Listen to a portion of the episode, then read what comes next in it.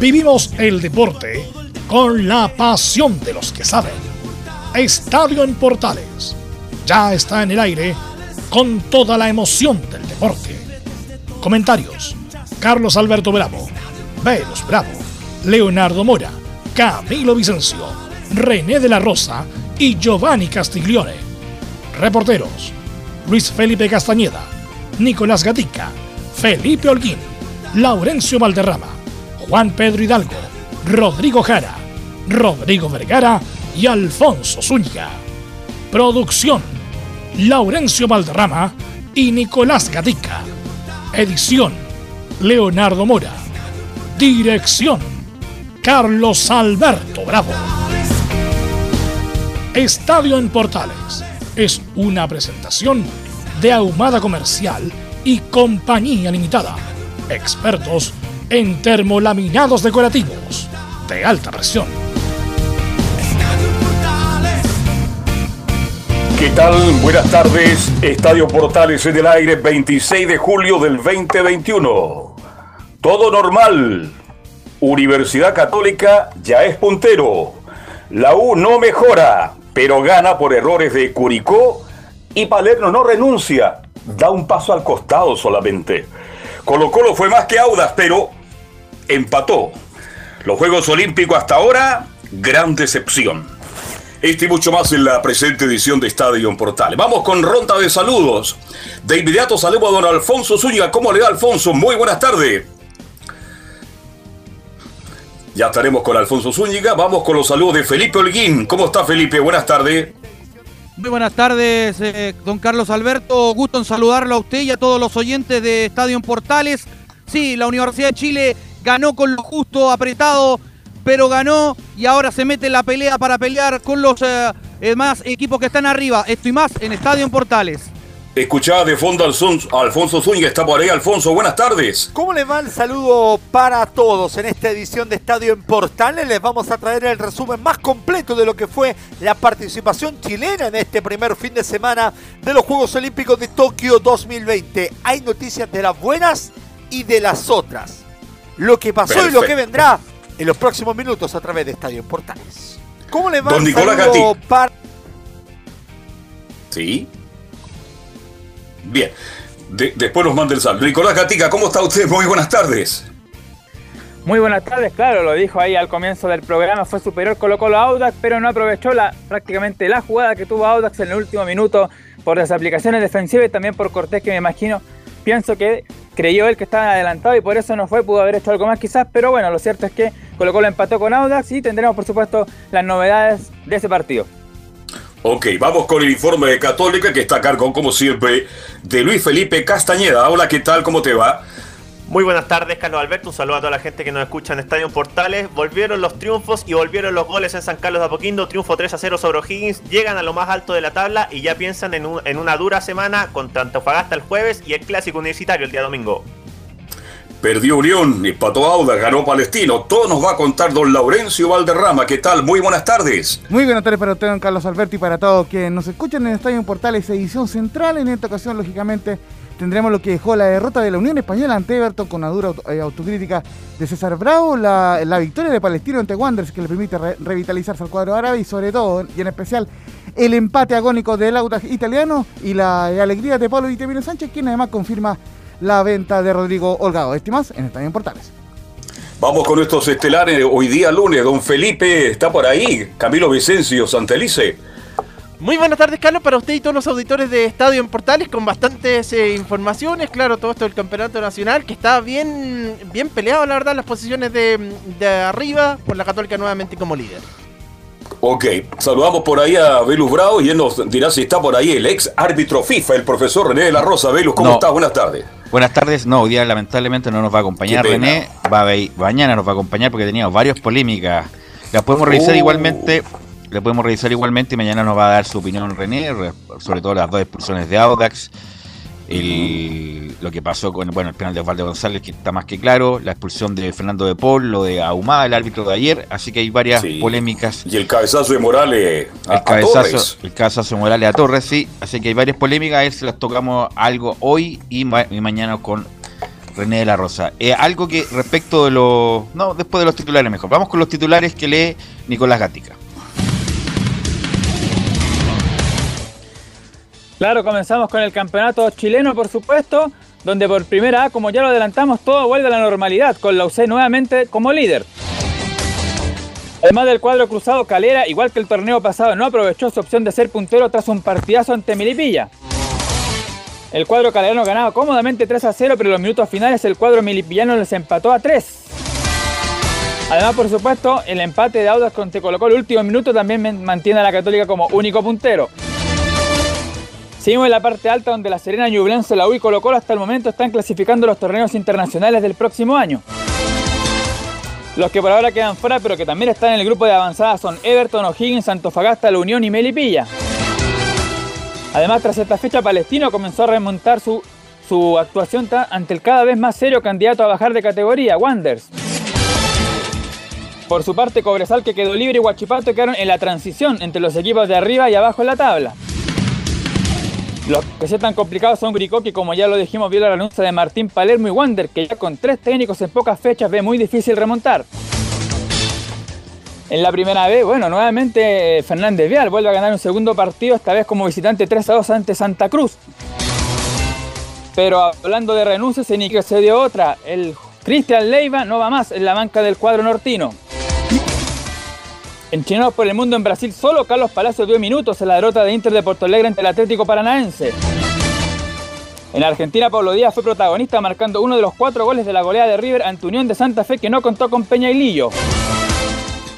Alguna del tenis, en una nueva semana del ATP, Cristian Garín se mantiene en el puesto 19 y Alexa Guarachi en el dobles en el lugar número 15. Y antes de escuchar a Alfonso Zúñiga con el informe de los Juegos Olímpicos, decir solamente a modo de resumen que el medallero en esta jornada de día lunes lo comanda Japón ¿ah? con 8 de oro contra 7 de Estados Unidos y 6 de China. Esto y más en Estadio en Portal.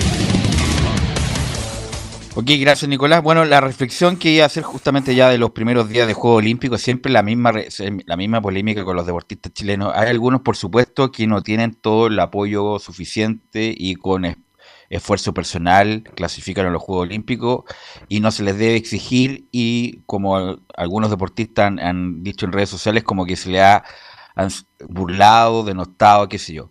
Pero hay otros sí, deportistas que tienen el apoyo, que tiene la obligación de hacer algo mejor, y pongo el ejemplo inmediatamente, Francisca Crobeto, que tiene todo el apoyo posible, tiene todos los beneficios posibles, la bandera, este no sé cuántos Juegos Olímpicos, el segundo ya que parece, y siempre en los momentos de los que hubo en los Juegos Olímpicos, y, vamos a... mm, No anda, no anda, no tiene buena, por no decir otra apelativa, eh, no, no, no cumple las expectativas, eso, no cumple las expectativas, tiene todo el apoyo del mundo, es la número uno de Chile, campeona panamericana, sudamericana, pero en los grandes, en los grandes eh, eventos, como en este, por ejemplo, el Juego Olímpico, eh, no anda, anduvo, tuvo una mala participación y era una de las esperanzas de medalla. Al resto de los que se lo ha ganado a pulso, la clasificación, que prácticamente tienen que ir, aunque ahora hay un apoyo del Estado, hay un programa del Estado, toda esa cuestión del Team Chile, de las becas, no sé cuánto, eh, tienen, tienen apoyo, pero, pero hay algunos que son casi profesionales, como Francisca Crobeto y podría nombrar otros más,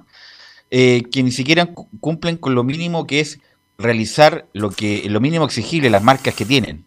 Eh, así que me parece, hay que distinguir la crítica de los que no tienen tanto apoyo, que yo lo eximo de cualquier crítica porque prácticamente es muy la personal, es muy, muy, es muy eh, diría yo, día a día.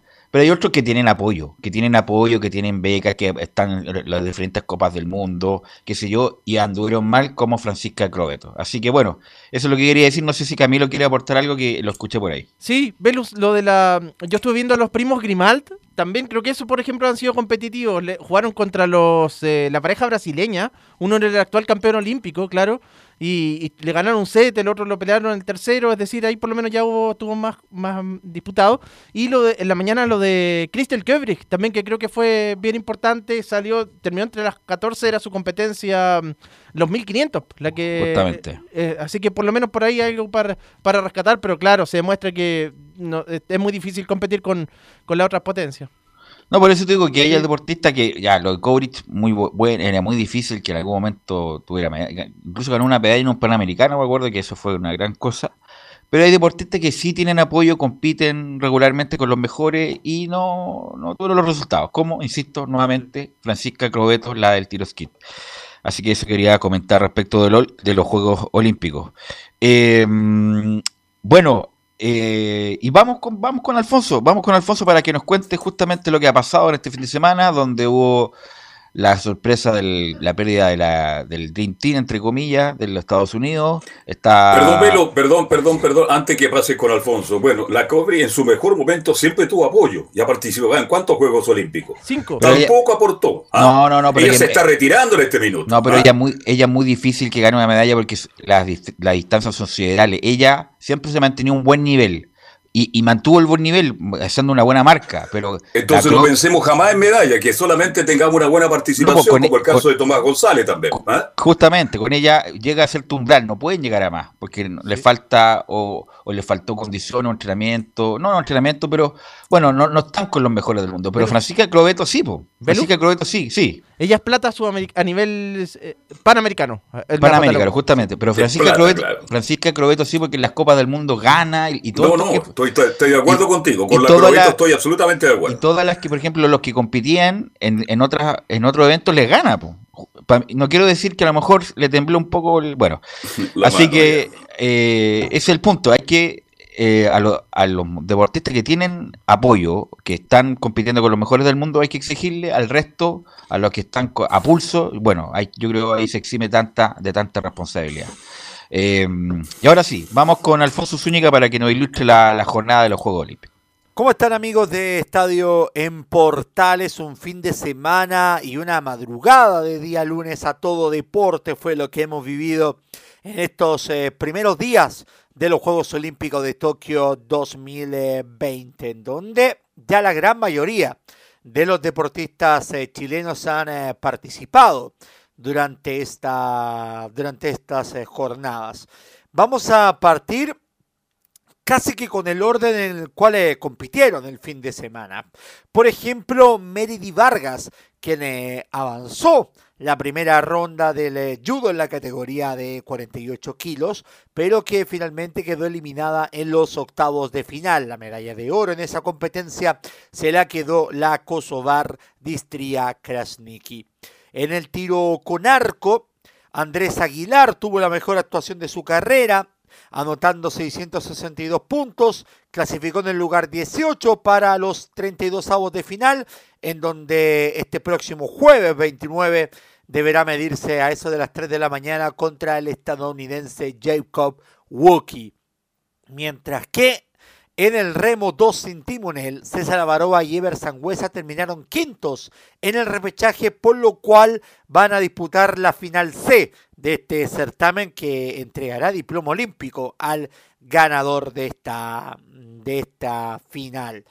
En el tenis, Marcelo Tomás Barrios no tuvo una jornada positiva, en realidad fue debut y despedida para el Nacional que perdió por 6-1 y 7-6 ante el francés Jeremy Chardy.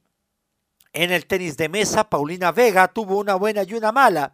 La buena es que logró pasar la primera ronda, ganando por 4 sets a 0 a Bolorer Dene Badmunk de Mongolia, pero perdió por idéntico marcador ante la tailandesa Sutasini Sawetabut en esta oportunidad. Katina Proestakis en la esgrima también perdió en primera ronda, pero la tuvo bastante compleja la polaca Martina Gelinska, que finalmente perdió por 15 a 12, frente, que le ganó precisamente por 15 a 12 a la Nacional. En el, eh, en el eh, voleibol playa, eh, estaban Marco y Esteban Grimal, los primos Grimal, quienes eh, vendieron cara su derrota frente a la dupla brasileña compuesta por Evandro y también por Bruno Schmidt. Perdieron por dos sets a uno. Y este martes, a las 4 de la madrugada, se van a enfrentar a la dupla polaca de Michal Blil y Gregors Fijalek. En el, en el eh, surf, donde hubo también un debut en los Juegos Olímpicos en esta competición, por ejemplo, Manuel Selman terminó en el lugar 17 de esta competencia con eh, puntaje de 6.20 en la primera ola y 9.74 en la segunda. No le alcanzó para llegar a la ronda de los ocho mejores de la competición. Mientras que en eh, la gimnasia tuvimos dos participantes. El primero, Tomás González, quien solamente clasificó en la competencia de suelo y terminó con una puntuación de 13.600 eh, unidades para quedar en el eh, lugar 42 de la tabla global. Mientras que Simona Castro compitió en el all around, es decir, en las cuatro en las cuatro disciplinas que contempla esta etapa, que es la barra, que es eh, la que son las anillas y el suelo y también el salto. En todo eso finalmente terminó en el lugar número 60 del global con 46.399 puntos. Mientras que en el ciclismo ruta, Catalina Soto no pudo terminar la competencia que se desarrolló por las calles de Tokio. Estamos a la espera de saber cómo le ha ido a Francisca Crobeto en esta jornada. Hoy día debemos saber en un rato más los resultados porque en la primera vuelta terminó en el lugar 27 con 66 puntos, entonces va a tener que remontar bastante si quiere finalmente meterse en la lucha por las medallas. En el triatlón también hubo novedades y de las positivas porque Diego Moya terminó en el lugar número 30 del global a 3 minutos y 25 segundos del ganador, el noruego Christian Blumenfeld. Mientras que Martín Vidaurre y su historia para el mountain bike chileno obteniendo la mejor ubicación en la historia de los Juegos Olímpicos en el puesto 16 a 3 minutos con 19 segundos del ganador Thomas Pitcock de Gran Bretaña. Las últimas para mencionar en la, en la vela Clemente Seguel tuvo un alza importante en la clasificación, porque en el primer día, en la primera regata, en la, inaugural, terminó en el lugar 25.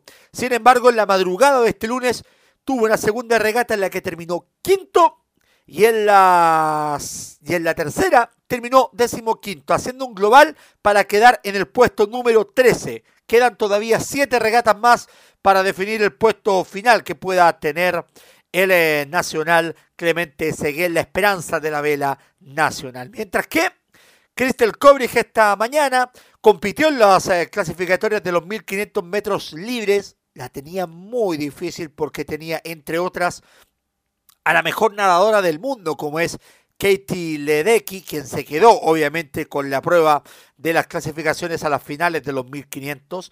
Terminó con un tiempo de 8 minutos 35 segundos y 39 centésimas si bien superó a otras dos apuestas grandes que había en la competición, como la española Mireia Belmonte y la argentina Delfina Piñatielo, no la alcanzó para poder llegar a la gran final de esta competición.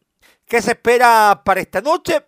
A partir de las 9 de la noche, Bárbara Rivero va a competir en el triatlón femenino en la competición la más importante hay que, hay que señalarla, porque es la última, la última vez que Bárbara Rivero competirá en un juego olímpico. Es algo que, que es histórico para la nacional, así es que va a ser por supuesto una novedad para la, para la nacional que finalmente va a estar, va a estar atenta a lo que pueda ocurrir en la, en la jornada de mañana, eh, o esta noche, mejor dicho, 9 de la noche, 10 de la mañana, hora de Tokio. ¿Qué nos va quedando para el día 27? Por ejemplo, está programado el último partido de la selección chilena femenina de fútbol frente a Japón. donde si bien necesita otros resultados, lo primordial es que tiene que vencer a las locales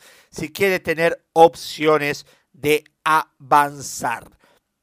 Mientras que hay que consignar el partido, reitero, a las 4 de la mañana de eh, Marco y Esteban Grimalt frente a los eh, polacos, Bril y Fijalech. Y a las 9 de la noche está programado en el calendario oficial el partido, la disputa que tendrá Andrés Aguilar en el arco recurvo masculino frente al eh, estadounidense tenía por acá Jacob Wookie, aunque eso va a depender un poco de las condiciones climáticas por la situación que se está dando con eh, la amenaza del tifón allá en Japón.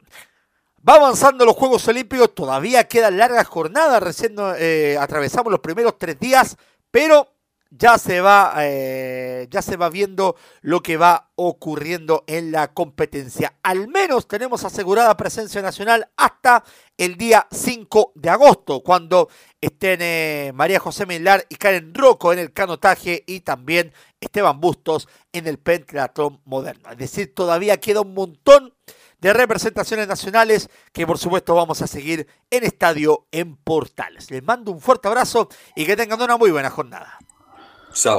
Ok, gracias Alfonso. Eh, bueno, también lo dijo, por ejemplo, el tenis de mesa. Eh, hay buenos exponentes en Chile a nivel sudamericano, latinoamericano y a nivel mundial. Prácticamente difícil que le hagan cosquilla a los mejores.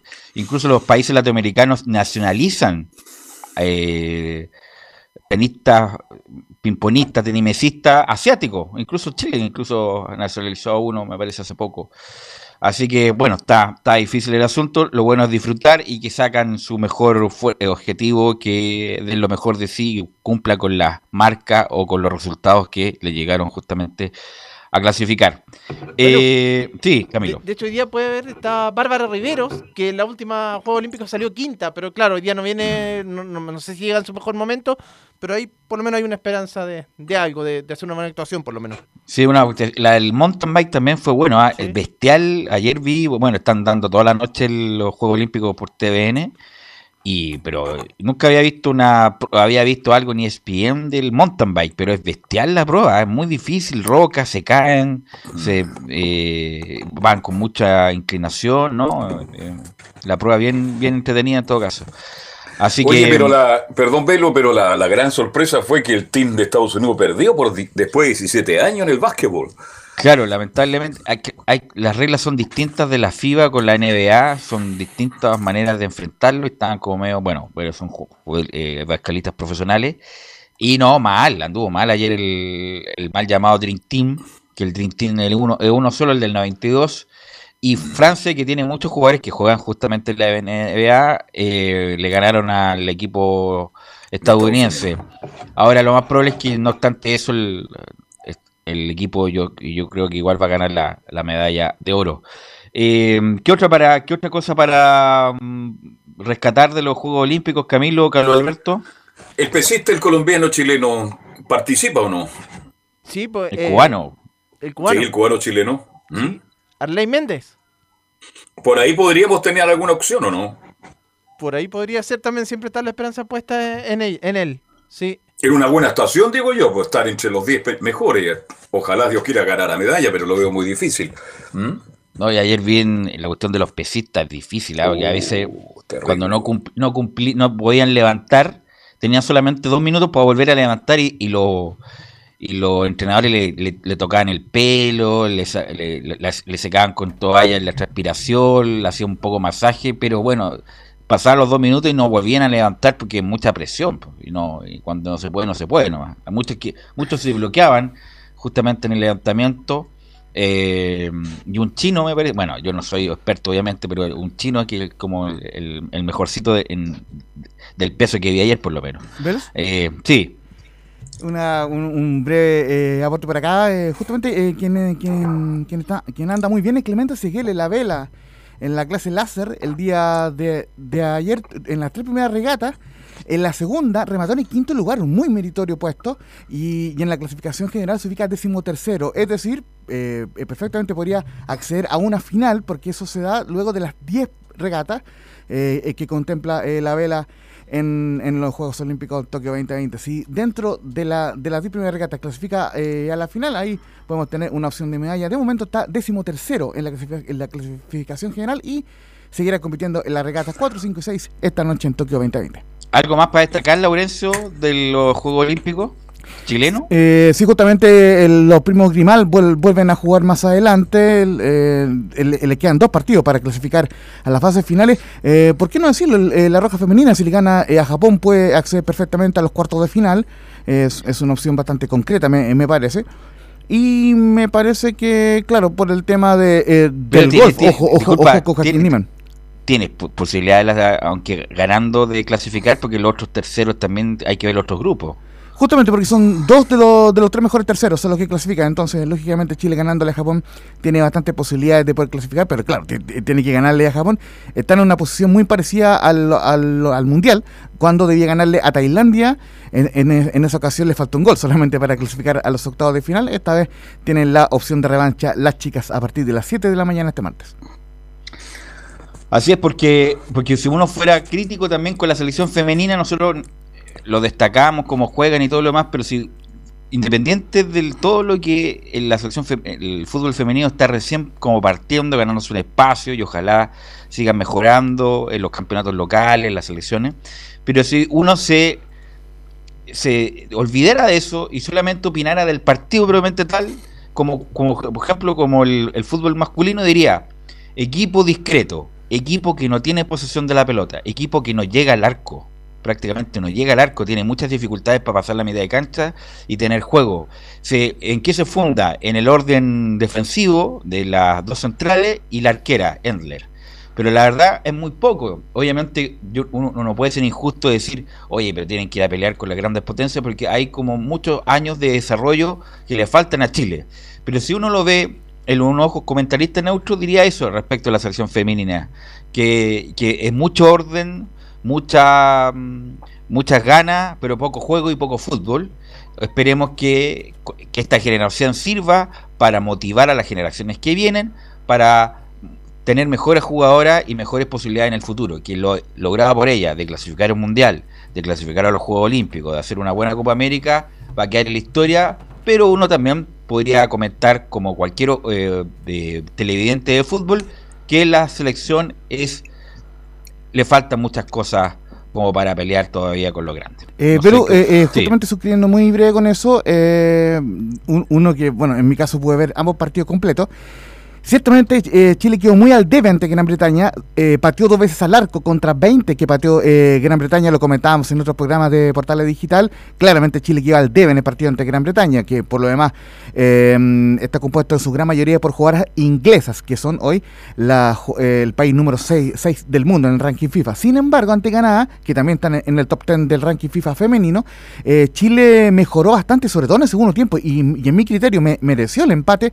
y de hecho tuvo un remate en el poste de la Cote María José Urrutia, que juega en Colo Colo femenino, pero... pero eh, Laurencio, la, que hizo los goles en Canadá, hizo dos goles, pero tuvo como cinco más por Laurencio. Sí, no, lógico. El, tema el tema es que en el primer tiempo fue muy superior Canadá, sin embargo Chile equiparó en el, en el, segundo tiempo y por ahí eh, pudo estar cerca del empate. Pero lo cierto es que, es que Chile tiene el potencial para ganarle a Japón. Eh, Ojalá. Y, y el, el, gran tema es que también se va a jugar con público. Eh, ah, así que hay que estar muy atento ante eso, con un aforo reducido, por supuesto, pero como van a jugar en Miyagi, eh, en esa ciudad está eh, autorizado para jugar con un aforo de cerca de 10.000 personas aproximadamente. Ah, así que será un lindo desafío para la Roja Femenina este martes a las 7 de la mañana. Perfecto. Le pregunto al panel, ¿qué especialidad, qué deporte que no está en los Juegos Olímpicos Chile podría tener alguna opción de medalla? que no está en los Juegos Olímpicos es hockey patín. Exacto. Justamente... Yo creo, que el hockey patins algún día le dan la opción de participar en los los equipos de ahora, como está ahora, no creo ahora. En este momento no. Pero con, la motivación y con la calidad que hay en Chile, Chile podría parar una muy buena selección. Hay que recordar que después de esta generación dorada, donde salió campeón ahí en San Miguel, el los equipos no le ha ido tan bien, ¿eh? Así que. Pero ha estado mm, tercero, quinto en los mundiales. No le ha ido tan bien. El fútbol, el el masculino sí hizo una, una buena presentación en, no me acuerdo, el mundial, pero pero tampoco están dentro de los cuatro, por decir algo. Claro, están ahí peleándola, peleándola como están deportes peleando, están entre los 10, pero con una buena preparación y con más recursos. Incluso es más, ni siquiera el hockey patín va a ser deporte panamericano tampoco. Por lo tanto, ni siquiera van a estar en los, en los panamericanos del 2023. Pero bueno, es el, el, el Que se van a hacer sí, en Santiago por lo demás, muchachos. Y, Así es. Y Sí. lo otro, lo del tenis, que también, bueno, Tomás Barrio tampoco era como una esperanza de meterse más No, En ningún caso. arriba, ¿no? No. Por eso que se lamentó tanto lo de Cristian Garín. Ojo, ojo, eh, muchachos, yo no sé si es que vieron la transmisión de, eh, de Tomás Barrio, que justamente le preguntaron al, al Nico Mazú, el capitán de Copa Davis, eh, le preguntaron en la, en la transmisión qué es lo que opinaba. Y él dijo que respetaba mucho la decisión del cuerpo técnico y del jugador. Y, y- y no se quiso pronunciar más allá. No se quiso meter. Entonces, a No, mí me no, da la impresión de, de- de- de que el Nico Mazú, claro, de, que el Nico Mazú no estaba de acuerdo, pero dijo que eh, eh, tenía respeto por la decisión de Garín y del técnico. Justamente no se quiso quemar. Imagínate, Mazú hubiera tomado una determinación parecía eh, Mazú en, en su momento de su carrera. Claro. Estaba activo. No, si fue una pésima decisión de Cristian Garín, porque a lo mejor no la vuelve a vivir nunca más. ¿Algo más del Juego Olímpico para cerrar este bloque? Eso por ahora, muchachos. Perdón, eh, de los tenistas, eh, Djokovic, ¿quién más están entre los 20 Medvedev mejores del mundo? Medvedev Ya. Dani es- Medvedev, claro. Es, es Y en el doble Así. está eh, Andy Murray, que, que se bajó por lesión Va. en el single y, y se va a enfocar en el doble para ir por el oro. Así que Garín podría haber hecho unos buenos Juegos Olímpicos. ¿ah? Justamente. Totalmente. Es como un torneo más, pues hubiera estado ahí, por lo menos hubiera sido, hubiera sido competitivo. Pero bueno, no quiso, no quiso ir. Bueno, vamos a ir a la pausa y vamos a ver con Colo Colo que empató de manera increíble, lo empataron más bien de manera increíble en el Sí. último minuto, hay muchas polémicas y también unos palos de Quintero, porque quiere un reemplazante de Rodríguez y quiere un 9. Todo eso a la vuelta de la pausa.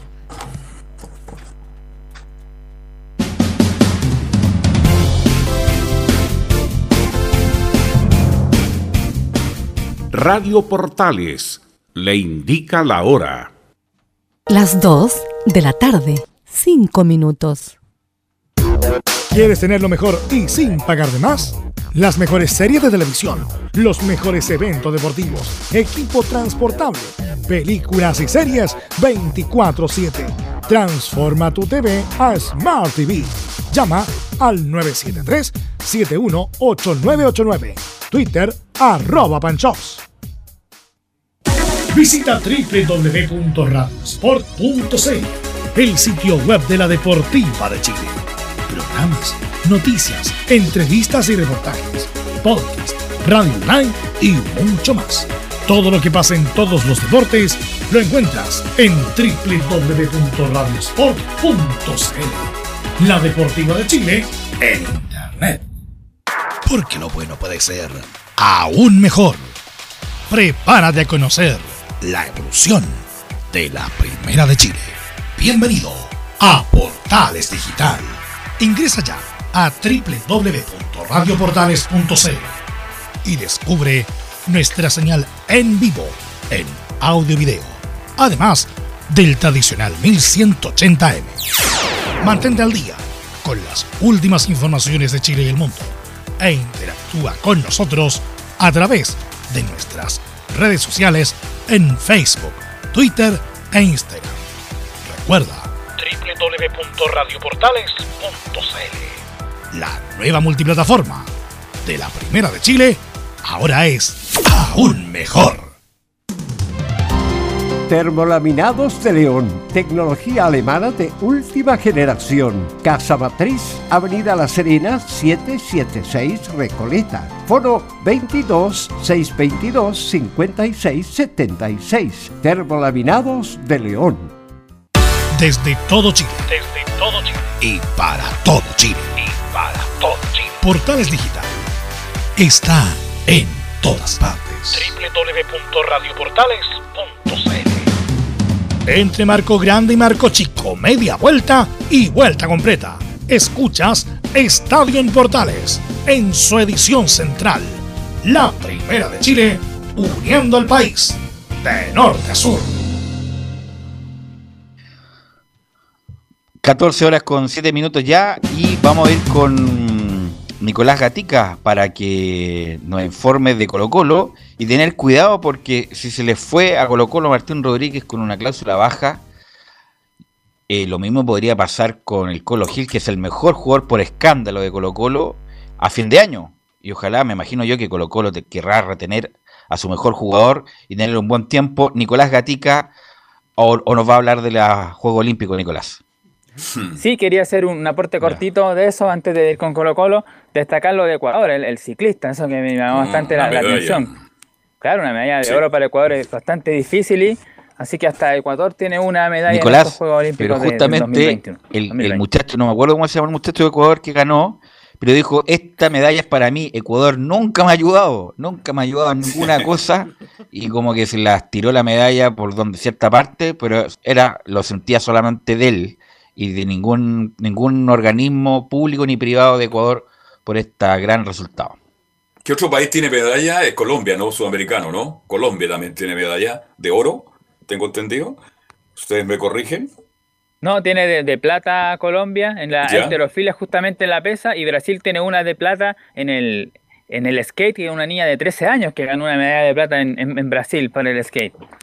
Son como los países sudamericanos que han ganado. Dale, Ok. Vicencio. Sí, Richard Carapaz era el, el ciclista.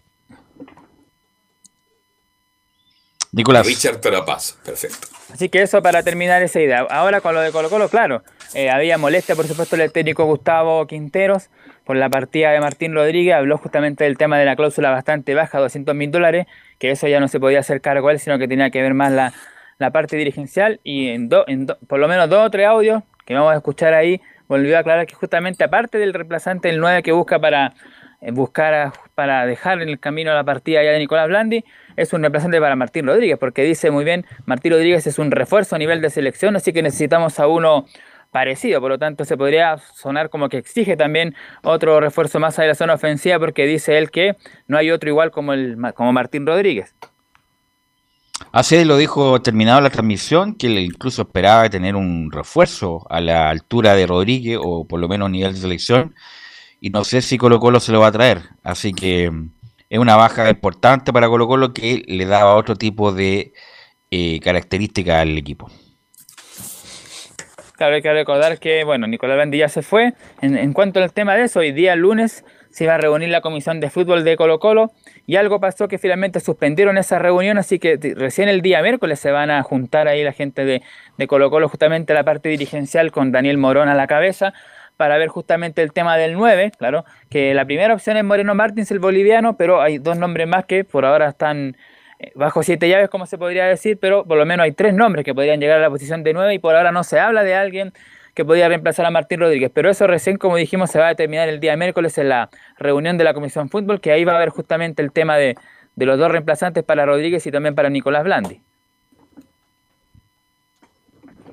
Me imagino que esto se resuelve pronto. Hay que recordar que el 26 de agosto se abre el libro de pases y Colo Colo me imagino que estará, estará trabajando en eso. Claro, por eso el día miércoles se va a reunir y ahí van a aprobar el Colo Colo, seguramente el que- lo que tiene que ver con la parte económica, cuántos recursos hay destinados para la, la contratación de este jugador, a ver qué es lo que le dejó la partida de Nicolás Blandi, así que todos esos temas tendrán que analizar de si aquí al día miércoles. Blandi, Blandi nunca llegó, pues si Blandi no llegó a Colo Colo, ¿qué hablamos de Blandi? Hablemos de Rodríguez, que es un jugador que le daba un estilo distinto, diferente a Colo Colo. Y el técnico Quintero en la transmisión fue muy prudente, pero categórico. Estaba molesto, profundamente molesto con la partida de, Rodríguez. Entonces ahora él espera un jugador, dice, y lo dice claramente, no hay un jugador de esas características. ¿Es más importante buscar un centro delantero, verlo en este instante para Colo Colo? Es que según lo dicen los dirigentes de Colo Colo, que no hay un jugador a la mano como Martín Rodríguez. Vivieron a, le preguntaron a Orellana si quería volver y Orellana va a continuar en España.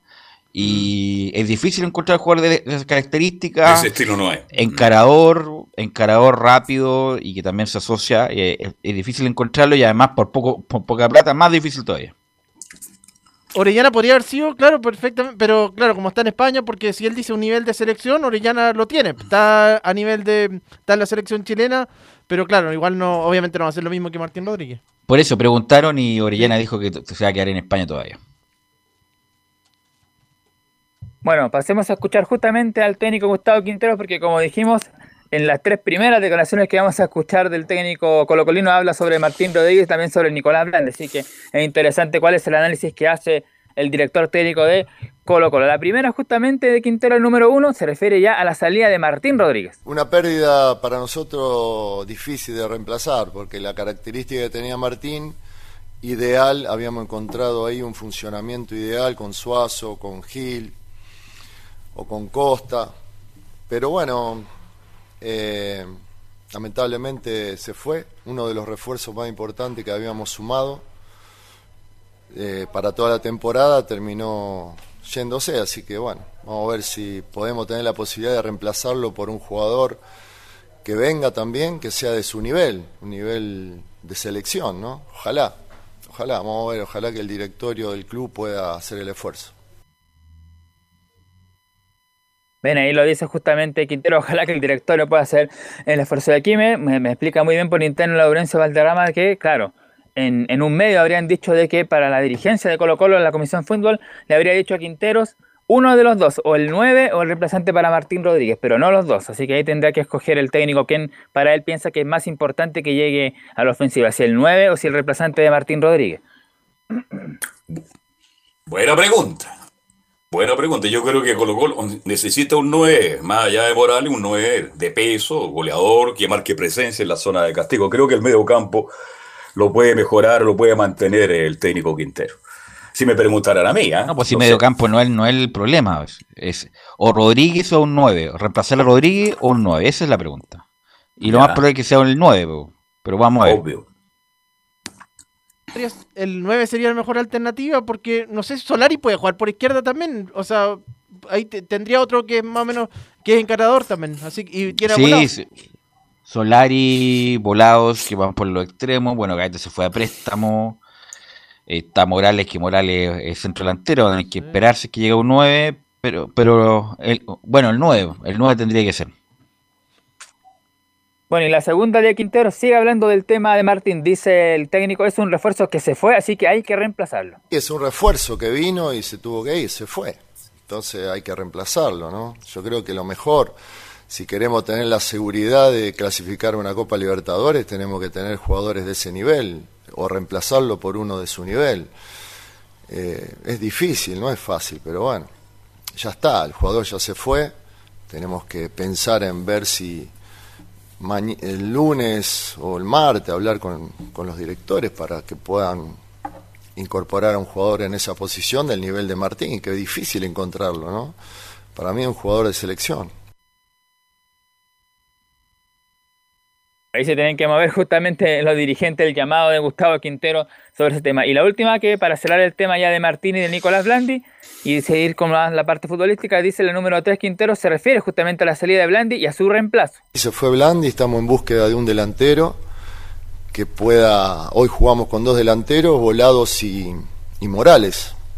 Entonces necesitamos un delantero que tenga característica de área, que pueda terminar las jugadas en gol eh, llegamos mucho por los costados, llegamos mucho, jugamos mucho en campo rival, tenemos mano a mano, como la que tuvo Costa hoy, eh, como para definir, muchos movimientos en diagonales de los delanteros, bueno, nos falta ahí a lo mejor un jugador más para fortalecer eh, esa línea y bueno, esperemos incorporarlo para tener un equipo mucho más fuerte, más competitivo, con más variante, ¿no? Tenemos que jugar semifinales de Copa Chile, partido seguido, campeonato, tenemos que intentar clasificar a Copa Libertadores, ¿no? O sea, ahí está todo lo que, se le viene. Siempre estamos hablando de Colo Colo que pelear Copa Libertadores, Colo Colo tiene que pelear el título, viejo, así que con el plantel que tiene, tiene que pelear el título, lo mínimo, lo mínimo que tiene que ser Colo Colo como Copa Libertadores y Copa Libertadores, hay muchas vías para llegar a eso. Colo Colo tiene que pelear el título con el plantel que tiene. Lamentablemente se le fue Martín Rodríguez, que era gas de espada que tenía Colo Colo en este momento, a pesar de que no jugó mucho, pero la vez que jugó lo demostró. Con la diferencia. Y bueno, con el 9, el 9, desde enero que venimos escuchando el 9 todavía no llega. Eh, así que bueno, eso con, con Colo Colo que no jugó mal el otro día. Eh, tenía que abrochar esos partidos, esos partidos se cierran y desafortunadamente entre el discretísimo arquero que es Cortés, eh, nuevamente ante las dudas de él, Colo Colo eh, empata el partido que más que un empate fue una verdadera derrota. Claro, hay algunos hinchas, digamos, en redes sociales en otros lados se acordaban de Paulo Garcés, de varios errores que cometió el portero ex católica, la U y O'Higgins, entre otros, que le privó justamente al equipo de Colo Colo de ganar un título, por ejemplo, el 2017, ese que pierde contra la Universidad de Chile. Más allá que el gol cuando se, se equivoca y fue de Antofagasta no estaba en el arco, estaba Salazar, pero de igual manera fue criticado Garcés y algunos se acuerdan justamente de él, dicen, están... Eh, es buen arquero, pero pierde partidos. A veces hay goles que son evitables y uno le queda la sensación de que justamente pudo haber hecho algo más el, el portero. Pero en la parte ofensiva, como dijimos, que, se le perdón, Ca- Ca- derechamente. Sí. Gatica, hay que traer un arquero a nivel para que exija al portero Cortés. ¿Qué le exige a Cortés en Colo Colo y a Carabalí con el más profundo respeto, por favor? Pero ¿qué le exige a Cortés en Colo Colo? Nadie. Entonces se siente Algunos decían amo- que Cortés era un gran arquero, eh, siempre fue Yo, correcto. yo lo dije, yo lo dije y lo mantengo. Siempre es un arquero correcto y punto, nada más. No es un gran arquero. No es un buen. Bien, No es, co- comete errores, pero también no es- partida no es- no es un arquero que juegue bien con los pies, no es un arquero que salga fuera del área chica con autoridad, ataja lo que tiene que atajar, pero no es un gran arquero.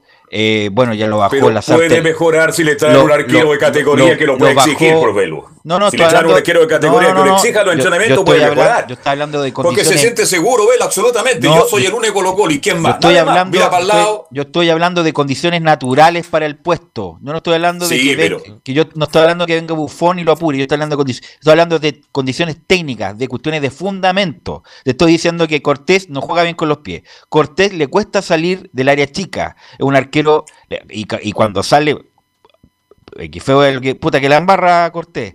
Es un arquero que ataja lo que tiene que atajar, no es un gran arquero, es un correcto arquero como hay varios en el fútbol chileno y desafortunadamente se le agrandó mucho en su momento y un arquero solamente correcto que la verdad yo creo que Colo Colo debería ver para la próxima temporada un arquero como lo cerró con Orión, independiente de lo desagradable que era Orión. Orión cerró el arquero Colo Colo y vinieron todos los títulos y todos los clásicos ganados justamente porque Orión era un arquero correcto, un arquero de nivel. Vamos a escuchar la última de Quintero antes de hacer ya el informe del día de hoy con lo que tiene que ver justamente cómo ve al equipo. Y dice la número 4 refiriéndose al partido y no solamente eso, sino que lo que ha pasado, por ejemplo, el, partido ante Palestino Copa Chile en 1 a 1, después el empate a 0 con la Católica y el tercer empate consecutivo frente a Audax. Dice justamente Quintero que es lo que falta en la 4. Estoy conforme con el equipo, pero nos falta el gol. Lo importante es superar a los rivales futbolísticamente como lo hicimos. Yo creo que el empate en Copa Chile con Palestino, el partido con Católica y este merecimos ganar en situaciones, en propuesta, en jugar en campo rival, en generar más situaciones que el rival y menos en contra. Así que en ese sentido estoy muy conforme, muy conforme con el equipo. Nos falta a lo mejor meterla. Tuvimos mano a mano con Católica, mano a mano ahora. Entonces nos falta meterla, nos falta ahí un jugador más para, para empujarla, ¿no? Que generamos fútbol, situaciones y yo creo que incorporando un jugador más ahí vamos a tener más variante para poder eh, acertar. Le falta un goleador a Colo Colo, porque da la sensación que Morales, siendo buen jugador, no es del mu- de mucho gusto de, de Quintero. Gatica, usted que está más cerca de Colo Colo, por favor, ¿me puede aclarar eso o no? Por supuesto, pues, por eso ha exigido el 9 de tanto tema, porque ve justamente Quinteros, incluso con Blando incluido, de que tanto Morales como el mismo Reagada, que ha entrado en un par de partidos y ha hecho goles en los minutos finales, que el día sábado entró pero tampoco pudo hacer, y Javier Parragues, o sea, ve a, los que tiene de nuevo y por supuesto no está tan conforme y ve que Iván Morales dentro de todo ha respondido, más que, más que los tres anteriores, pero, pero claro, quizás no, no están del gusto de, de Quinteros y por eso ha pedido justamente el número 9 y lo que decía pues, se crea oportunidad del equipo pero le falta gol justamente o le falta un goleador, un número 9. Bueno, y por eso sería espectacular si llegara eh, Marcelo, Marcelo Moreno Martins en realidad, porque viene con ritmo competitivo, es nivel de selección y convierte goles. Todavía está allá en, bueno, en Cruzeiro ahora, así que, pero, pero sería espectacular para Colo Colo. Sí, para cerrar lo de Colo Colo, bueno, decir que hoy día el plantel tuvo libre y ya mañana justamente empiezan a preparar el partido frente al conjunto de, de Santiago Wanderers. Claro, mañana entrenan y habrá conferencia de prensa cerca de las dos y media. El día miércoles a las 13.30 aproximadamente viajan justamente rumbo a, mejor dicho, no, se concentran, claro, se concentran y seguramente el día jueves en la mañana van a partir rumbo a Valparaíso para enfrentar al cuadro Caturu y además el día domingo a las 20 horas tienen que visitar La Calera para enfrentar, no al local, sino que al conjunto de Deportes Melipilla. Ok, gracias Nicolás Gatica, estaremos atentos con Colo Colo, que Colo Colo está, podríamos ver, dar la tabla Camilo, ¿ah? Eh, la tabla de posiciones. Acá tengo la de Está en el sexto, sexto igual que la U. Séptimo, séptimo Colo Colo con 18 puntos, 11 jugados, 5 empatados, 3 perdidos, 3 goles a favor, no, 3 derrotas, eso, 13 goles a favor, 11 en contra, una diferencia de más 2 el equipo de Colo Colo. 18 ¿Cómo? en el séptimo lugar por ahora, estaría clasificando a la Sudamericana. ¿Cómo tres goles a favor? ¿No será 11 goles a favor? 13 a favor, 11 en contra. Ya. Ya, ahí está. O sea, Eso. tiene más dos. Sí, claro, sí, más 2 y más por ahora clasificando a la Sudamericana, por La ahora. Sudamericana. Y está a cuatro puntos de la Católica. Por eso, mire, si hubiera ganado Colo Colo, hubiera quedado con 20 puntos, a un punto de los punteros. Por eso dolió Está muy tanto. parejo el campeonato. Por eso dolió tanto el, el empate de Audax sobre la hora. Velo, pero acá está Bueno, la tabla. Sí, vamos a ver. En las primeras posiciones, la Universidad Católica 22 puntos, segundo Audax Italiano 21, tercero Unión La Calera 21, cuarto Deportes de La Serena 19, quinto Ñublense 18, sexta la Universidad de Chile 18, séptimo Colo Colo 18, más atrás octavo Everton con 17, O'Higgins 17, Antofagasta 16, Unión Española 15, Melipilla 15, Palestino 14. Esas son las posiciones, no, está todo, apreta- está todo apretado hasta el... Oiga, Curicó y Wander fuera de todo. El resto pelean por todo. Sí, sí, sí, sí. Bueno, lo de Wander, eh, tuvimos, nos antecedió la transmisión de ayer, la verdad, no sé cómo van a resolver eso, la verdad, lo, a lo mejor lo más, lo más probable es que desciendan con lo que tienen y con lo que están mostrando, y lo de Curicó también, bueno, lo vamos a hablar ahora. En el informe de Felipe Holguín, que me imagino está en la capital, don Felipe, buenas tardes. Muy buenas tardes, Velus. Eh, gusto en saludarlo nuevamente a usted y a todos los oyentes de Estadio Portales que nos escuchan a lo largo y ancho del país. Claro, eh, con victoria eh, bastante trabajada eh, de la Universidad de Chile, logró estos tres puntos que son de oro para meterse un poquito en la tabla de posiciones arriba y pelear, como decían los titulares, a los equipos que están un poquito más encumbrados que la Universidad de Chile, si bien por el fútbol mostrado y por el corazón que mostró este equipo, por lo que decía el profesor en conferencia de prensa de la Universidad de Chile, eh, Esteban Valencia, eh, ¿qué le parece si pasamos a escuchar las Pero primeras antes, antes, declaraciones después? antes, tranqui- una pau- un po- un poco de pausa, Felipe, tranquilidad. Felipe, eh, Camilo, tú que no, no comentaste ayer el partido, cuéntame, ¿qué te pareció el partido de la U? Mira, vi el primer tiempo más completo, eh, pero me parece que, claro, afectar el, el- el clima, obviamente, y me parece que, claro, que fue más Curicó en ese, o un, po- un poco más, en realidad tuvo más opciones, recuerdo una de Conigro que pasa bien cerca, pero pero no fue un, gran partido, y claro, la segunda parte, después escuchando la transmisión de ustedes, me parece que ahí mejora la Universidad de Chile. Carlos Alberto. No, a mí no me gustó la U. De- Definitivamente no me gusta. Hay dos cosas que yo valoro la U en este momento, Belu. ¿ah? Hay más entrega, meten más la pierna, son más luchadores, son más agresivos. Están corriendo más, pero futbolísticamente la U está muy lejos. Curicó le puede haber hecho 2-0 el primer tiempo y a lo mejor después de los errores que cometió Curicó Unido, porque no olvidemos que los goles de la U son, bueno, los goles se producen por problemas. El problema que hay en el primer gol de Lobos, después una mala salida de Curicó. Y la U logró ganar, como digo yo, es un equipo que corre, que lucha, que defiende, porque de ahí para atrás se metió la U, hizo dos, líneas de cuatro, defendió, defendió y sacó tres puntos importantes, pero futbolísticamente a mí la U no me gusta, para nada. No, fue muy pobre lo de la U el primer tiempo, como lo comentamos con el profesor Jara ayer. Fue mejor Curicó, sin duda. Curicó presionó más y mejor en la U, no pudo salir, no hacía pie en la cancha con las condiciones que estaba. Y si no es por errores groseros. Una cosa es que te hagan un gol por virtudes propias y otra cosa es que te hagan gol por errores, errores groseros de uno mismo. Y Curicó comete el error ahí en Franco Lobo, cabecea solo, producto que se trastabilla el arquero con el central, Pestol. Y después una mala salida de Curicó nuevamente del fondo, lo aprovecha el Pito Contreras, que es lo único bueno que hizo. ¿ah? Ese, ese, ese puntín que le da a la El Ribey, último impulso. que la Ribey defi- define de manera espectacular, borde interno, le da la rosca justo para el gol. Y la U después a defenderse con mucho amor propio, muy poco juego. Y yo quiero, bueno, después nos va a dar el informe Felipe, pero por ejemplo entró Tomás Rodríguez, agarró dos veces la pelota y en la una que estaba solo, pero solo, solo, solo, solo, era para justamente hacer tiempo, la controla mal, se le va larga, pierde la pelota y queda tirado. Y además el tipo de- se devuelve eh, eh, trotando. O sea, eh, lo de Tomás Rodríguez, la verdad, mejor, mejor que ni entrara, justamente por el poco aporte que es Tomás Rodríguez.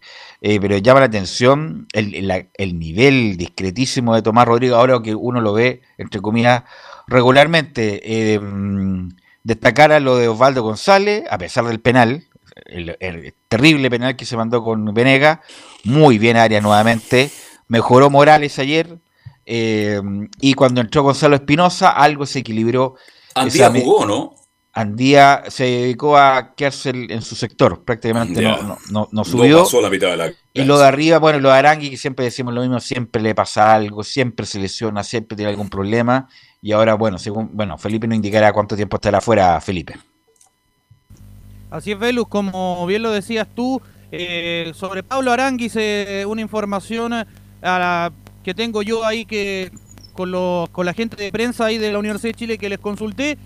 eh, al mediodía ya partió a hacerse los exámenes el jugador Pablo Aranguis. eh, tiene una lesión en el tobillo derecho, lo que lo tiene complicado al, al jugador en este caso y, y- y es posible que se pierda eh, los dos encuentros que tiene la Universidad de Chile, el que viene con Ñublense el día jueves y después posteriormente el, eh, con eh, la Universidad Católica. De hecho, un dato no menor, esta es la cuarta lesión que sufre en las últimas dos temporadas, una suma que lo obligaron a 141 días de inactividad y al menos 15 partidos perdidos en la lesión en el tobillo izquierdo que tiene ahora eh, el jugador Pablo Aranguis, como para que se hagan una idea más o menos, que es un jugador que también recibió muchas críticas también, para decirlo, eh, en las redes sociales, eh, por eh, le- muchos le escribían que que se que no, no hiciera tanto baile, que no se mostrara mucho en las redes sociales, ustedes saben por, por lo que hizo en la Copa América, que, que se dedicó más que nada a hacer estas A cosas. bailar, a bailar sobre la cama, a bailar sobre la cama Claro. más que jugar.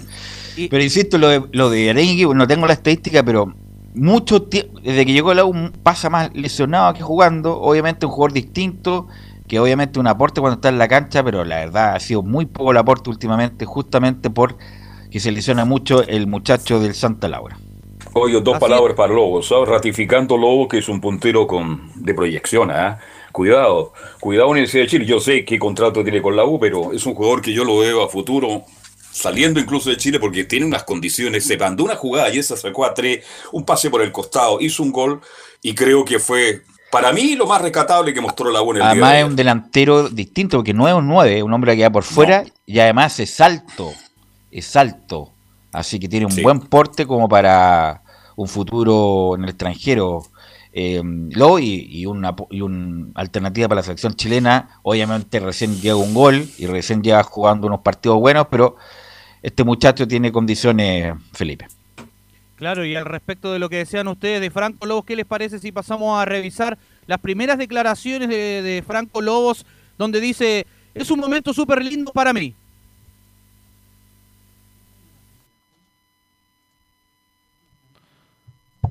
Velus. Y que- Franco Lobo, sí. Antes de ir con Franco Lobos, que bueno, eh, porque ya lo había ratificado mm, el- eh, cuando llegó el año pasado, ¿te acuerdas de ese partido con la Católica que fue uno de los... de los- Y ahí de se los- lesiona, po. Ahí se lesiona justamente, Sí. pero había sido el mejor en ese en ese partido de, de la U, había sido el mejor, obviamente. Así el uno, Sí. el de- el- el- fue el más decente. Franco Lobo hizo una gran campaña en Calera. Por algo vuelve a la U nuevamente. La U le alarga el contrato. Un hombre encarador que inmediatamente va para adentro, va para adelante.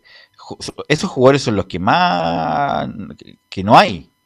Así que ojalá Franco Lobo siga en la misma y sea aporte para la U, porque bueno, ya no va a estar Arangui, va a tener que buscar otro extremo. No sé si Luján estará la próxima semana ya disponible. Que Tomás Rodríguez ni el Pito Contreras no son respuestas, la verdad, Felipe Holguín. Claro, y al respecto, ahora sí, muchachos, vamos a escuchar las primeras declaraciones del goleador que convirtió su primer gol, Franco Lobos, y dice, es un momento súper lindo para mí. Sí, súper especial. Eh, es un momento súper lindo, mi primer gol. Espero que vengan muchos más. Esta es una institución que, que la quiero mucho, entonces es un momento muy emocionante para mí. Bueno, lo que, lo que decía eh, es que, bueno, si la U no le pone gana, no le pone punto honor, entonces ¿qué queda? po? No queda nada. po. Es lo que le queda, ¿no? Poco juego, poco juego, muy poco juego, por lo menos la U metió, luchó en un lugar difícil y sacó adelante. Ganándole a Melipilla, a Curicó, que por historia siempre han sido inferiores a la U, pero estos, estos eh, eh, victorias son como que se lo hubieran ganado al Liverpool y al Manchester, justamente por lo, por lo irregular y con lo poco confiable que viene la U, y ahí está en el pelotón de arriba, por eso es- también es importante el partido que se va a jugar en una buena cancha como la del Teniente, paréntesis, muy malas canchas en general el, fin de semana, mala, mala la cancha del Sausalito, mala la de Ñublense, eh, la de ayer está más o menos nomás, eh, así que así que están bien discretas las canchas, eh, Felipe. Claro, sí, ayer eh, con la lluvia también se empezaron a ver algunos deterioros y la, y la cancha también estaba un poco lenta, entonces se, se hacía difícil hacer el fútbol eh, para jugar en este caso, pero ¿qué les parece si pasamos a revisar la segunda declaración de Franco Lobo donde dice, me costó mucho recuperarme de esta lesión? Sí, súper. Me costó, me costó mucho recuperarme de, de bueno, esta lesión y, y no, qué, qué bueno que, ya estoy de vuelta y bueno, solo quiero agradecer a toda la gente que, que me ayudó, a bueno, la gente aquí del, del cuerpo, del cuerpo médico, al, doctor, a los, a los kines, a los masajistas, a todos, y a mi familia también, que fue súper importante, mi, mi polola, mi- mis papás, mis hermanos, que la verdad que ellos vieron la, la peor parte de eso, la parte que uno no, no, no muestra ni a los compañeros ni, ni, a la, ni a la demás gente. Ellos están en la interna, así que solamente agradecer y, y eso.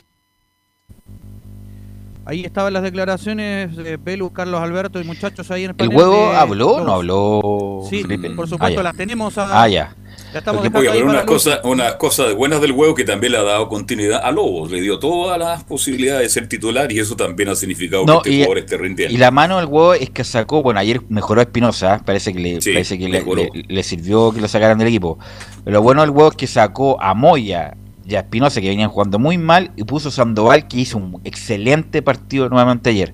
Sandoval en la primera salida de la U, un tipo que no ruye la refriega, que obviamente un hombre más técnico, Galani también hizo lo correcto, y me extrañó que no entrara mm, Cañete, a lo mejor por las condiciones de la cancha, como un jugador de cristal que se puede lesionar en cualquier momento, no jugó, no jugó nada, no jugó ni un minuto. Muy extraño un jugador que hubiera sido importante para tener la pelota en los momentos difíciles donde Curicó con más desorden se iba para arriba Felipe.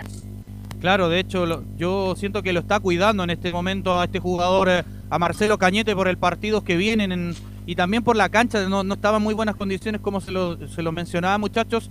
Eh, y es por eso, más que nada, que yo creo que también cuidó porque me tocó estar al costado, justo como casi un metro donde está la banca de la Universidad de Chile. Se sentaron casi al lado mío, eh, los asientos, no abajo, posteriormente, donde se sienta una banca. Pero, ¿qué les parece si pasamos a revisar unas declaraciones de huevo Esteban Valencia? En la conferencia, por supuesto, dice el carácter y la personalidad del equipo. Resaltar el esfuerzo, resaltar la actitud de los jugadores, eh, el poder ser capaz de, de revertir un, un resultado negativo hasta cierto momento del partido. eh, y después, vuelvo a repetir, el, el carácter, la, la- la- la personalidad del equipo como para poder eh, dar vuelta a esa situación y, bueno, eh, terminar el partido a lo mejor con un poco de sufrimiento propio de lo que es la U, pero obviamente con la satisfacción de que se han logrado tres puntos que, que obviamente nos dan confianza y bueno, no, no, no, no, no, no, no- nos da la opción de seguir sumando de a tres eh, en una fecha donde se fueron dando también muchos empates, entonces creo que era importante hoy día eh, conseguir esos tres puntos para posicionarse mucho mejor en, en lo que era la tabla de posiciones. Así que satisfecho, obviamente siempre hablamos de que hay cosas por mejorar y, y ahí es donde está el desafío siempre, que en cuatro días más tenemos que estar compitiendo de vuelta y, y- y va a ser el objetivo de aquí en más para, para adelante.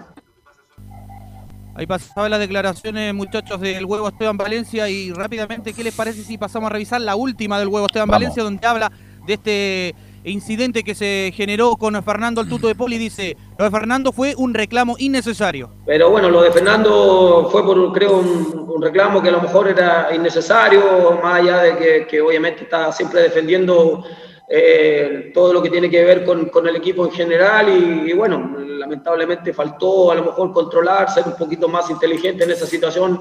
El partido estaba muy apretado como para darle esa chance al, al rival de que, que- obviamente con uno, con uno menos nosotros nos complicara mucho más el partido, cómo se estaba dando incluso en esa situación.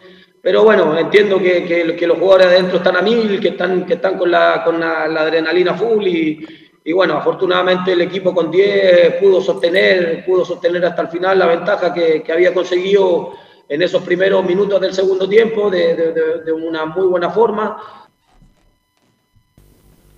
Ahí estaban las últimas declaraciones, muchachos, del huevo. A, a ver, Velo, que Valdés. yo creo que eh, eh, amerita un comentario. Yo creo que es- estuvo muy mal de Paul.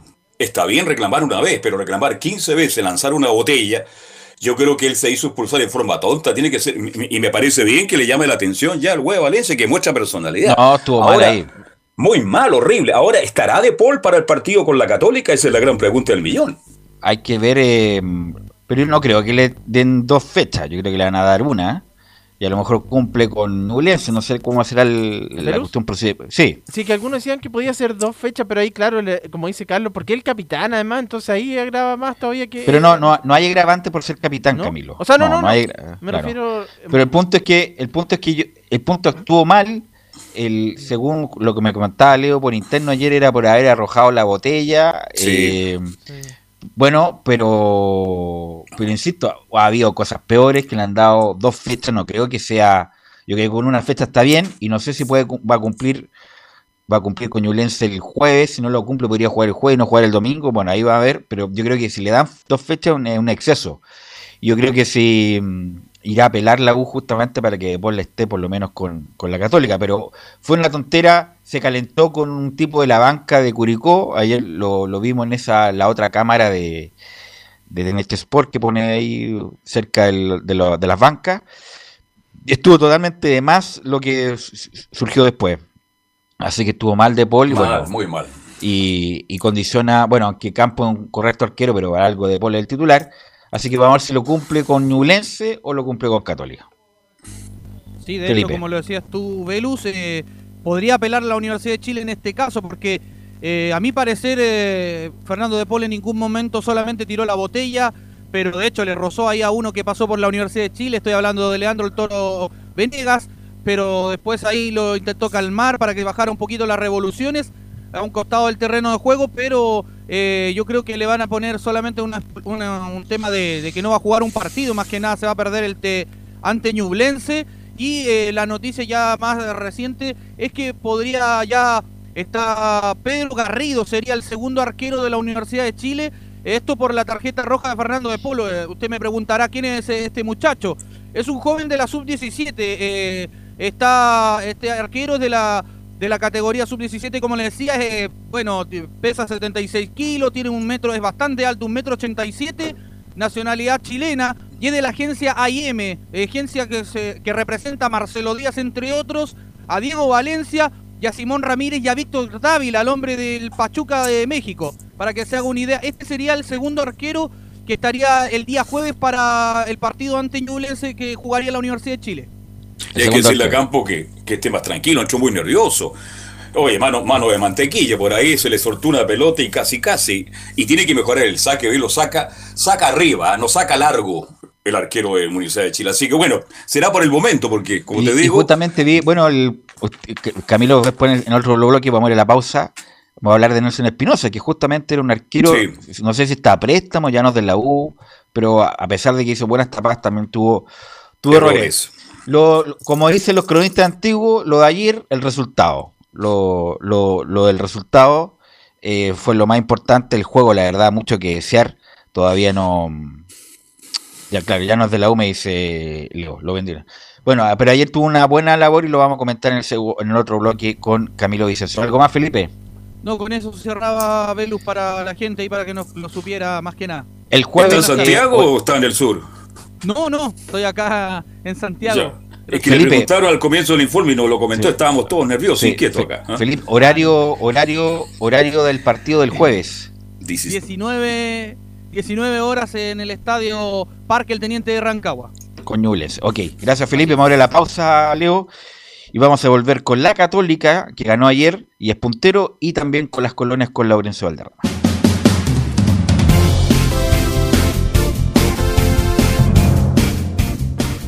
Radio Portales le indica la hora. Las 2 de la tarde, 42 minutos.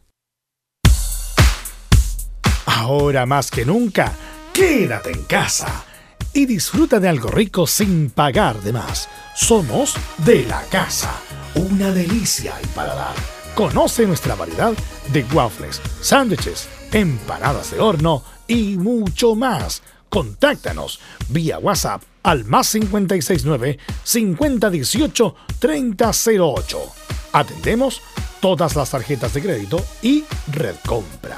Infórmate más en nuestras redes sociales, en Instagram y Facebook. Recuerda, somos de la casa, una delicia al paladar. Durante esta emergencia sanitaria, realicemos actividades junto a nuestros niños, niñas y adolescentes. Intentemos solucionar los problemas con diálogo y conversando sobre las emociones que surgen estos días. Que ellos confíen en sus padres o adultos cuidadores puede evitar el consumo de alcohol y otras drogas. Si necesitas ayuda, ingresa a senda.gov.cl o llama al 1412. Senda, Ministerio del Interior, Gobierno de Chile. Visita www.radiosport.cl, el sitio web de la Deportiva de Chile. Programas, noticias, entrevistas y reportajes, podcast, radio online y mucho más.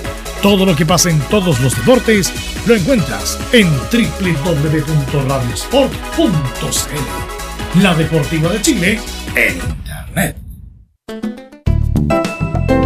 Comercial IAC y Compañía Limitada. La mejor calidad mundial en laminados decorativos. Comercial IAC y Compañía Limitada es Vertec en Chile. San Ignacio 1010, Santa Rosa 1779, Avenida Mata 446 y Portugal 501. Comercial IAC y Compañía Limitada es Vertec en Chile.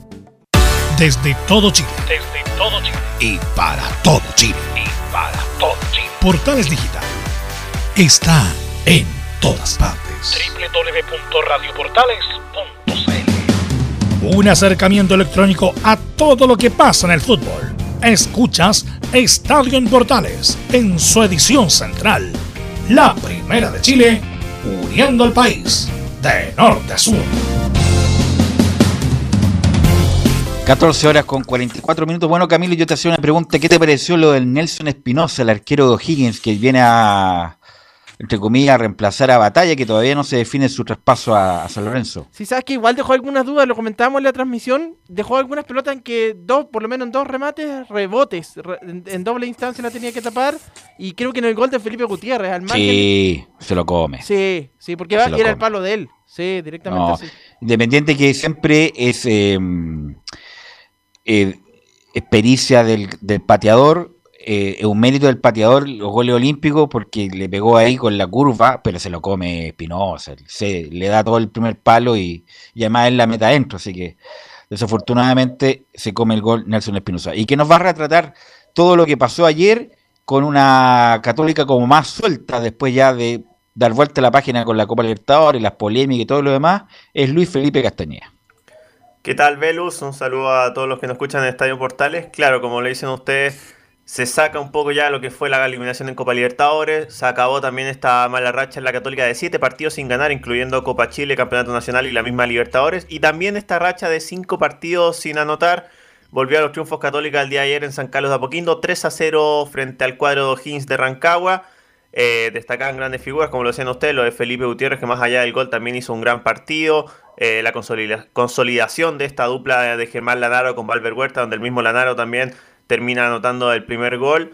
Y una católica que mejoró bastante, quizás más en el segundo tiempo. En el primer tiempo no se generó tantas ocasiones de gol. En el segundo tiempo sí se soltó más con el gol a los 5 minutos de Lanaro. De ahí en más jugó más a su favor. Y algo también que ha sido más característico quizás de, este equipo de Gustavo Poyete es que cuando comienza ganando los partidos, después quizás ya es más difícil dárselos vuelta y se siente más cómodo también metiéndose un poco más atrás y saliendo a contraataque. Después lo, vamos a escuchar también en las declaraciones del mismo técnico, que se le hizo más cómodo después el partido Católica teniendo muchos contraataques y llegando con mucha gente y con más espacios hacia el arco rival. Así que sacan buena, una buena cuota en Católica porque no hacían gol hace cinco fechas, como les decía. Hizo tres el día de ayer. Volvió a la punta del campeonato a pesar de todos los cuestionamientos de la forma de jugar, de estas malas rachas. Católica se vuelve a ser el puntero del campeonato y está todo más alegre y más tranquilo en San Carlos de Apoquindo. Perdón, yo vi una católica mucho más agresiva, mucho más jugando al ataque. Me gustó el trabajo. Yo he sido crítico de Saavedra, pero ahora jugó más para adelante que para el lado. Este, y yo creo que fue superior. Los primeros 20 minutos O'Higgins trató de ser protagonista, pero después Católica mostró su fútbol. Ese fútbol que le gusta a la hincha de la Católica. Que el equipo vaya para adelante y creo que ayer lo logró. Merced a un juego colectivo muy bien construido, pero también con una baja, no sé, después de los 30 O'Higgins bajó mucho y le dio muchas facilidades también a Universidad Católica. Sí, O'Higgins, Carlos, con pocas ocasiones, claro, eh, como bien usted, usted decía, eh, tuvo una ocasión en esos primeros minutos de Castro. Uno esperaba más porque tiene esos punteros. eh, estaba Castro, estaba Francisco Arancibia y, y Marcelo Larrondo, que ayer prácticamente ni la tocó eh, No. Larrondo. En el área no tuvo ninguna ocasión. Y en la segunda parte, claro, directamente ya fue mucho Nacho más. ni lo nombró el Nacho, fíjese. No.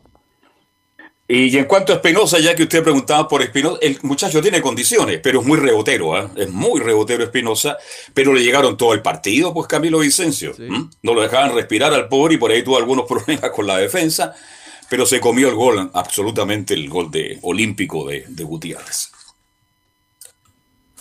Así es, muchachos, y un Felipe Gutiérrez que lo decíamos, fue una de las figuras del partido y no ha anotado un gol por la UC desde el 6 de mayo del año 2012, cuando se lo convirtió a Cobresal en el torneo de aquel año, así que vuelve a los goles, ya había tenido mala suerte, incluso en, el gol de Fuensalía, el autogol de Cajáis, eh, fue un primer parte con un remate de Gutiérrez que se estrella en el palo y también había estado muy cerca de convertirle a Palmeiras en el duelo de San Carlos con, con un muy buen tiro libre también que se estrelló en el 3 años, así que de a poco Felipe Gutiérrez también empieza a agarrar más continuidad y mejor ritmo también en la Universidad Católica. Escuchemos las reacciones que dejó este triunfo 3 a 0 frente a O'Higgins. La primera de Gustavo Poyet, quien dijo que a pesar de que no salieron los goles en el primer tiempo, el equipo nunca decayó.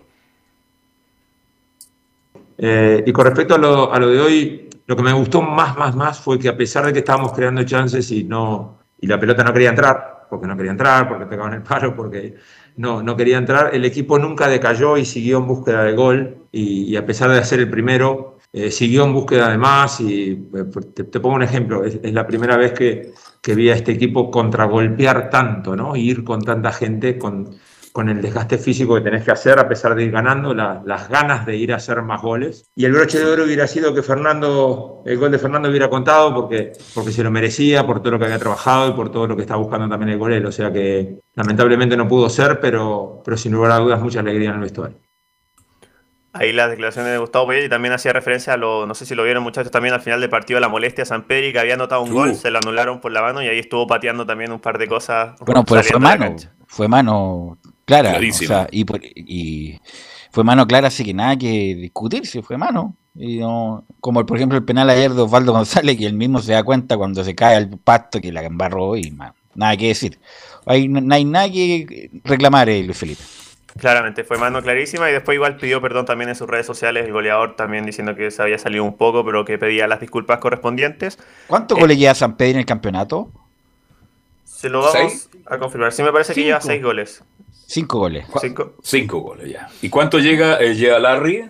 Ocho. Seis, siete, ¿no? Ocho. Ocho. Ah, Ocho, Larry. ya. Está preocupado Larry entonces.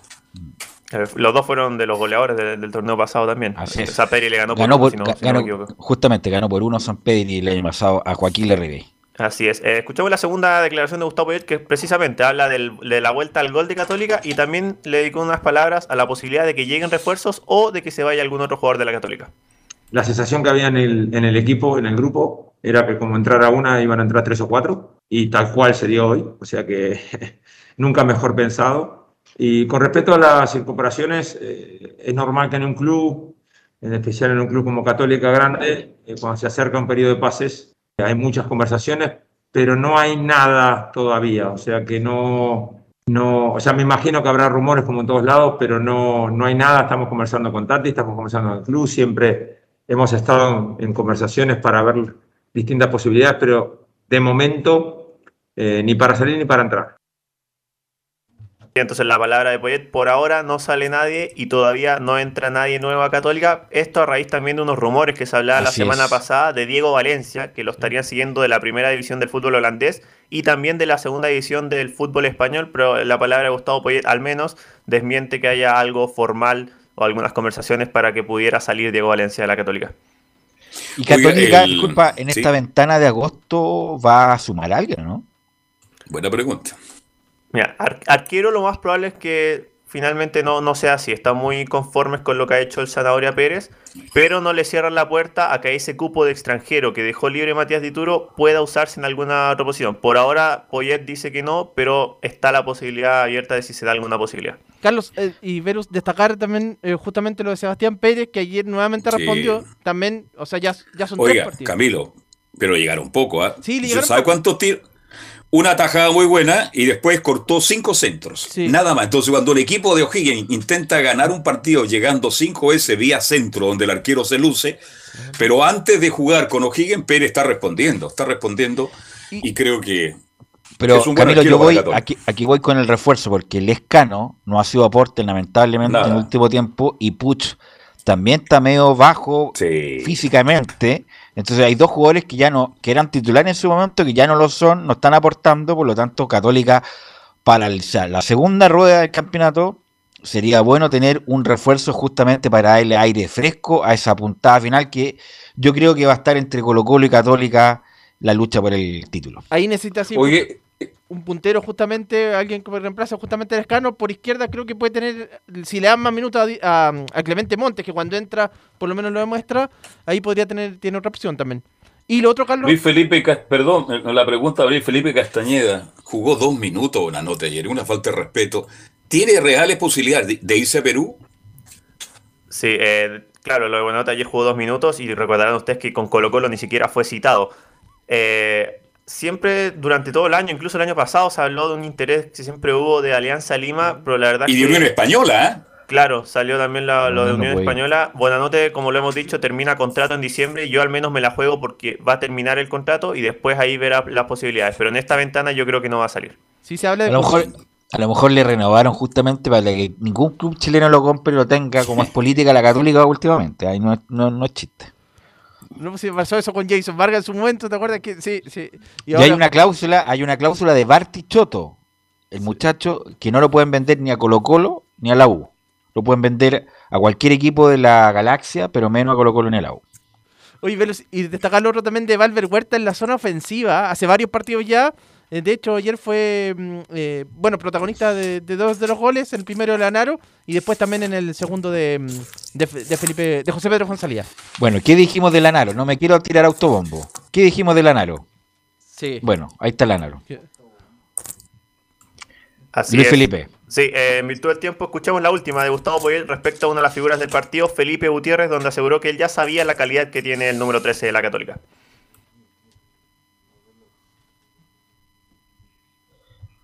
Felipe Gutiérrez. Pero uno que habla Ya estaremos con Felipe Gutiérrez. Castañeda, Felipe pero tuve en el no yo sé la calidad que tiene, yo sé lo que nos podía brindar. Cuando Felipe firmó, había mucha gente que tenía una cantidad de dudas de cuándo iba a estar pronto. Había gente que hablaba de julio, había gente que hablaba de agosto. Para empezar, y ya lleva más de 10 partidos y cada día está mejor y la calidad, como se dice en todo el mundo, no se pierde. Lo que pasa son los años y, y hoy ha, ha dado una demostración de, de gestos técnicos, de entendimiento de fútbol, que, que si lo podemos mantener a ese nivel físico va a ser muy importante para el futuro.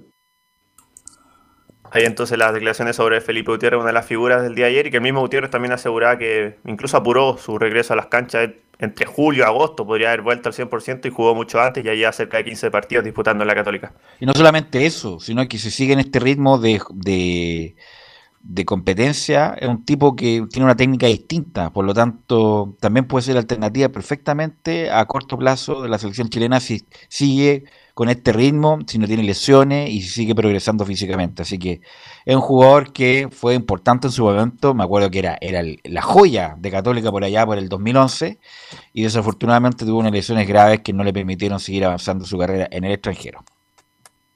Así es, muchachos. Así que día jueves, siguiente desafío para Católica, dos y media de visita frente a Deportes Antofagasta en una semana también de clásico porque el domingo jugará con la U en Rancagua. Ok, gracias Luis Felipe. Un abrazo, muchachos.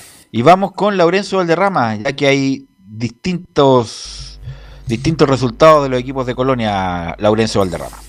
Sí, justamente muchachos, renovamos el saludo acá desde Fanor, justamente con eh, con la con la triple jornada de, de las colonias de, de este fin de semana. Eh, primero eh, partamos brevemente con la Unión Española que, le, que perdió 2-0 ante Everton de Viña del Mar, la primera derrota Lamentablemente para el cuadro de la Unión, por lo menos eh, mientras, mientras tomó el, ma- el mando, o desde que tomó el mando César Bravo, recordemos que solamente había perdido por Copa Chile, así que un partido bastante complicado eh, para el cuadro de, la Unión Española, no, no hubo respuesta, eh, tanto en la oncena titular como en la banca, recordemos que también jugó Diego Sánchez, eh, vol- volvió al equipo el, el Mono Sánchez, luego del castigo también entró en el segundo tiempo el Benja Galdames, pero aún así la Unión Española no pudo ante el cuadro Oricielo, ante el cuadro del Everton de Viña del Mar, que se impuso con goles de Sebastián Pereira y de Benjamín El Topo Berríos, el ex Colo Colo, quien fue la gran figura del partido. Va- vamos a ir inmediato con una, con una, una eh, declaración de eh, César Bravo, el técnico de la Unión Española, quien tiene una autocrítica importante. Eh, no, no, no, no. No, eh, va- eh, vamos a, eh, a pasar de, de inmediato en honor al tiempo con lo que pasó con Palestino y ya para la semana vamos ahí teniendo la previa, recordemos, del clásico que van a jugar Palestino y el cuadro de la Unión Española, porque eh, también en Palestino hubo un triunfo importante. ¿Es clásico o no es clásico? Ah, vaya, sí que. clásico de Colonia, clásico de Colonia. Me, Colonia. me- me apresuro en, en- en decirlo de inmediato, clásico de Colonia. Así que eso, el, el- cuadro de la Unión Española por lo menos vuelve a la acción en, en la semana. Recordemos que antes del partido ante Palestino tiene un importante cotejo eh, ante Huachipato, me parece, ¿no? Gracias. Sí, ante Huachipato el día miércoles a las 7, a las 3 y media de la tarde.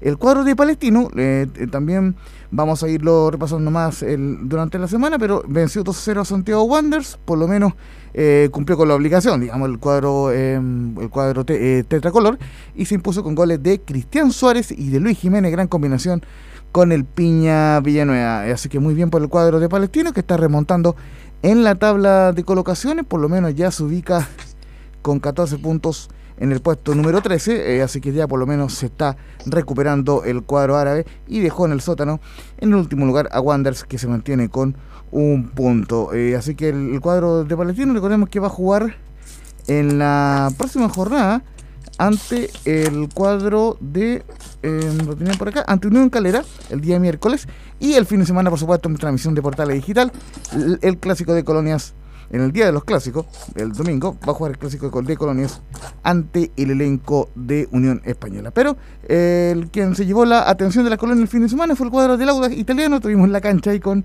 eh, Anselmo Rojas y, con Nico Gatica para llevarle el partido Colo Colo con Audax. Un empate 1-1 muy celebrado por el cuadro eh, audino, sobre todo pensando por dos cosas. Uno, porque el empate lógicamente fue en el minuto eh, 90. Eh, en- en- cuando ya el, el equipo eh, audino prácticamente eh, eh, tenía perdido el partido con gol de Fabián Torres, quien marcó su, su cuarto gol de la campaña, interesante, el de- un- uno de los defensas más goleadores del fútbol chileno y ciertamente porque eh, tuvo durante mucho rato, por lo menos una media hora, un hombre de menos por la expulsión eh, que tuvo el, el- el cuadro De Bozo. de Osvaldo Bozo, su capitán sobre todo, un, un hombre muy importante en el medio campo. Así que ahora sí vamos con las declaraciones de el cuadro del, del Audax que mm, con un palo Vite bien Sánchez bastante conforme con el empate y dice en la primera jugamos más tiempo que Colo Colo con un hombre menos. no sé si del todo justo, ¿no es cierto? Porque también hay algunas contingencias que tienen que ver con la, con la expulsión, jugamos bastante más tiempo que el rival con un hombre menos, entonces de alguna manera ahí el rival se, se adueñó de la pelota y nos generó un desgaste que no era el que pensábamos. O sea, después de ver el primer tiempo pensábamos que el segundo tiempo si sosteníamos el orden y acertábamos en las contras podíamos, podíamos lastimar y no tuvimos esa posibilidad por el hombre, por el hombre de menos. En líneas generales eh, también hay una realidad. El segundo tiempo casi ni tocamos ni llegamos al área y tuvimos una, una efectividad, una efectividad bárbara. Para nosotros es un, es un muy buen resultado por, el, por, por- cómo se dio el partido, sobre todo, ¿no? Eh, y el primer tiempo me gustó, el primer tiempo fuimos inteligentes, se jugó de alguna manera como, como pensábamos, con muchísima concentración y sabíamos que podíamos hacer daño. Nos faltó precisión en los últimos, en los últimos metros para definir esas buenas transiciones que hemos tenido. Eh, confirmó el técnico Pablo Vitamina Sánchez el día domingo que este fue el último partido de, Ro- del, del- del delantero Rodrigo Holgado y la escuchamos en la 04 en Estadio Portales. Rodrigo se va. Se va. Se va, se va. Si no, no vamos a dar vuelta con que no sé. Bueno, Rodrigo se va. Este fue su último partido. ¿Qué va a hacer ahí? Veremos, vamos a salir a buscar. Eh, eh, la parte más, más complicada, a ver, eh, reemplazarlo va a ser difícil. eh, y- pero incluso la parte más complicada es que recién vamos a poder utilizar a quien llegue a partir del- del- de la segunda rueda. Esa es la parte que más, que más nos duele, pero bueno, son cosas del fútbol, hay que entenderlas como tal y, trataremos de, de alguna manera también, mi, mi trabajo consiste en eso, en tratar de encontrar alguna solución a todos estos problemas que van apareciendo. Muy breve para quien no escuchó el ¿Y para programa. dónde se va, Laurencio? Sí, justamente, para quien no escuchó el programa del, del día viernes, los viernes musicales con Belu Bravo, eh, justamente se va a Gimnasia y Esgrima de la Plata por tres temporadas. Estaba viendo acá si lo habían oficializado. Todavía no, todavía no es oficializado por el cuadro de Gimnasia y Esgrima de la Plata, pero justamente reconoció ya el técnico Pablo Vitamina, Pablo Vitamina Sánchez que, es el ulti- que fue el último partido de Rodrigo Holgado y también Va a reconoció competir con el Pulga Rodríguez. Sí. Oye, ver una pregunta Claro, lo justo. judicial. ¿Qué pasa con Holgado? Por eso digo ¿Puede yo salir que- de Chile? Por eso lo más probable es que haya dado, haya tenido una audiencia con el tribunal respecto de dar las cautelares, las cautelares posibles para poder salir. Me imagino yo, la, mm, porque en este tipo de cosas o hay arraigo o hay firma semanal, eh, Mm. lo va a tener que cumplir, a lo mejor lo va a tener que ir a cumplir al consulado de Chile en Buenos Aires, en algún, cada firma quincenal justamente para cumplir esa medida cautelar. Pero me imagino que sus abogados se han movido bastante para que pueda salir. Justamente, y, y lo más extraño, o sea, en cuanto eh, a los medios, porque siempre, como él mismo dice, no, no me voy a ir por la rama ni nada, que él tanto el viernes en la conferencia previa como en, en la conferencia posterior, él en ambas ocasiones, eh, la primera vez dijo que era cierta la oferta para Rodrigo Holgado y la segunda ya que estaba cerrado el acuerdo, así que se va el delantero eh, argentino, eh, así que queda Lautaro Palacio, el, el, ex de Coquimbo en la Copa Sudamericana, y por cierto van a ir por un delantero, esto ya está confirmado, eh, estarían sondeando algunos jugadores en primera B, tal como lo hicieron justamente para traer a Lautaro Palacio, pero hay que ver eh, si que también va- van a buscar algún jugador del extranjero, dado que le vieron cupo justamente holgado al irse al fútbol extranjero. Así que eh, im- importante justamente lo de eh, el Auda italiano y vamos con una última de, del Auda justamente quien habla de los candidatos al título, una cosa interesante que marcó en, en, en- en el postpartido. Y en la 03 dice, siento que Católica, La Calera y Colo Colo son serios competidores al título. Yo, yo siento que por, por conformación de plantel, lo que vi de antemano, lo que vimos cuando partimos todo de cero, entiendo que Católica, Calera y el Colo son serios competidores para, para el título. Y nosotros nos metimos en- ahí y, nos gusta y es una linda sensación y queremos sostenernos, ojalá que todo lo que podamos. Recordemos por último que el Audax abre la fecha este día martes a las 20 horas ante Everton, así que obviamente vamos a estar muy atentos a, a esta fecha de mitad de semana, que es la fecha número 13 y la fecha 14 del fin de semana, donde será el partido estelar de las colonias, Unión Española con el cuadro de Palestinos. Muchachos, un fuerte abrazo. Ok, gracias Laurencio, muy amable como siempre. ¿Algo más para terminar? No, pocos goles, ¿ah? no sé si están de acuerdo ustedes, pero en ocho partidos 17 goles, ¿mucho? ¿Es bueno, es malo o no? No, no es mucho, regular, regular. ¿Algo más, Camilo? No, nada más, pero. Ok, gracias muchachos, gracias a Leo por la puesta en el aire. Nosotros nos encontramos mañana en otra edición de Estadio en Portales.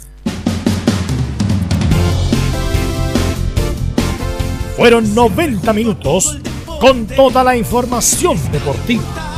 Vivimos el deporte con la pasión de los que saben. Estadio en Portales fue una presentación de Ahumada Comercial y Compañía Limitada. Expertos en termolaminados decorativos de alta presión.